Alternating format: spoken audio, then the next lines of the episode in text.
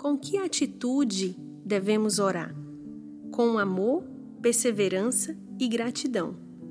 Em humildade e submissão à vontade de Deus, sabendo que, por amor a Cristo, Ele sempre ouve nossas orações.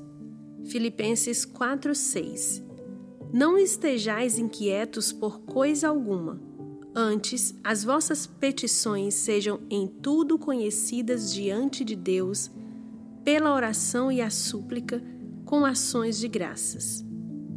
Antes de entrar em oração, pergunta à tua alma o seguinte: com que finalidade, ó minha alma, estás afastada desse lugar?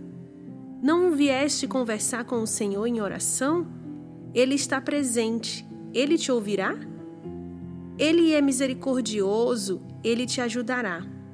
Teu assunto é pequeno, não concerne ao bem-estar de tua alma? Quais palavras utilizarás para mover o Senhor à compaixão?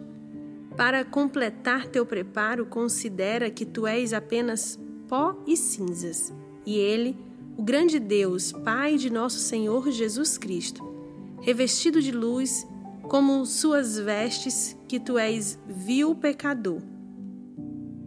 Ele é Deus Santo, tu és pobre e rastejante verme. Ele é o onipotente Criador. Em toda a tua oração, não esqueças de agradecer ao Senhor por suas misericórdias. Quando orares, deves preferir deixar teu coração sem palavras a proferires palavras sem coração. A oração fará com que o homem pare de pecar, ou o pecado seduzirá o homem a deixar de orar. Esse foi o comentário de John Bunyan.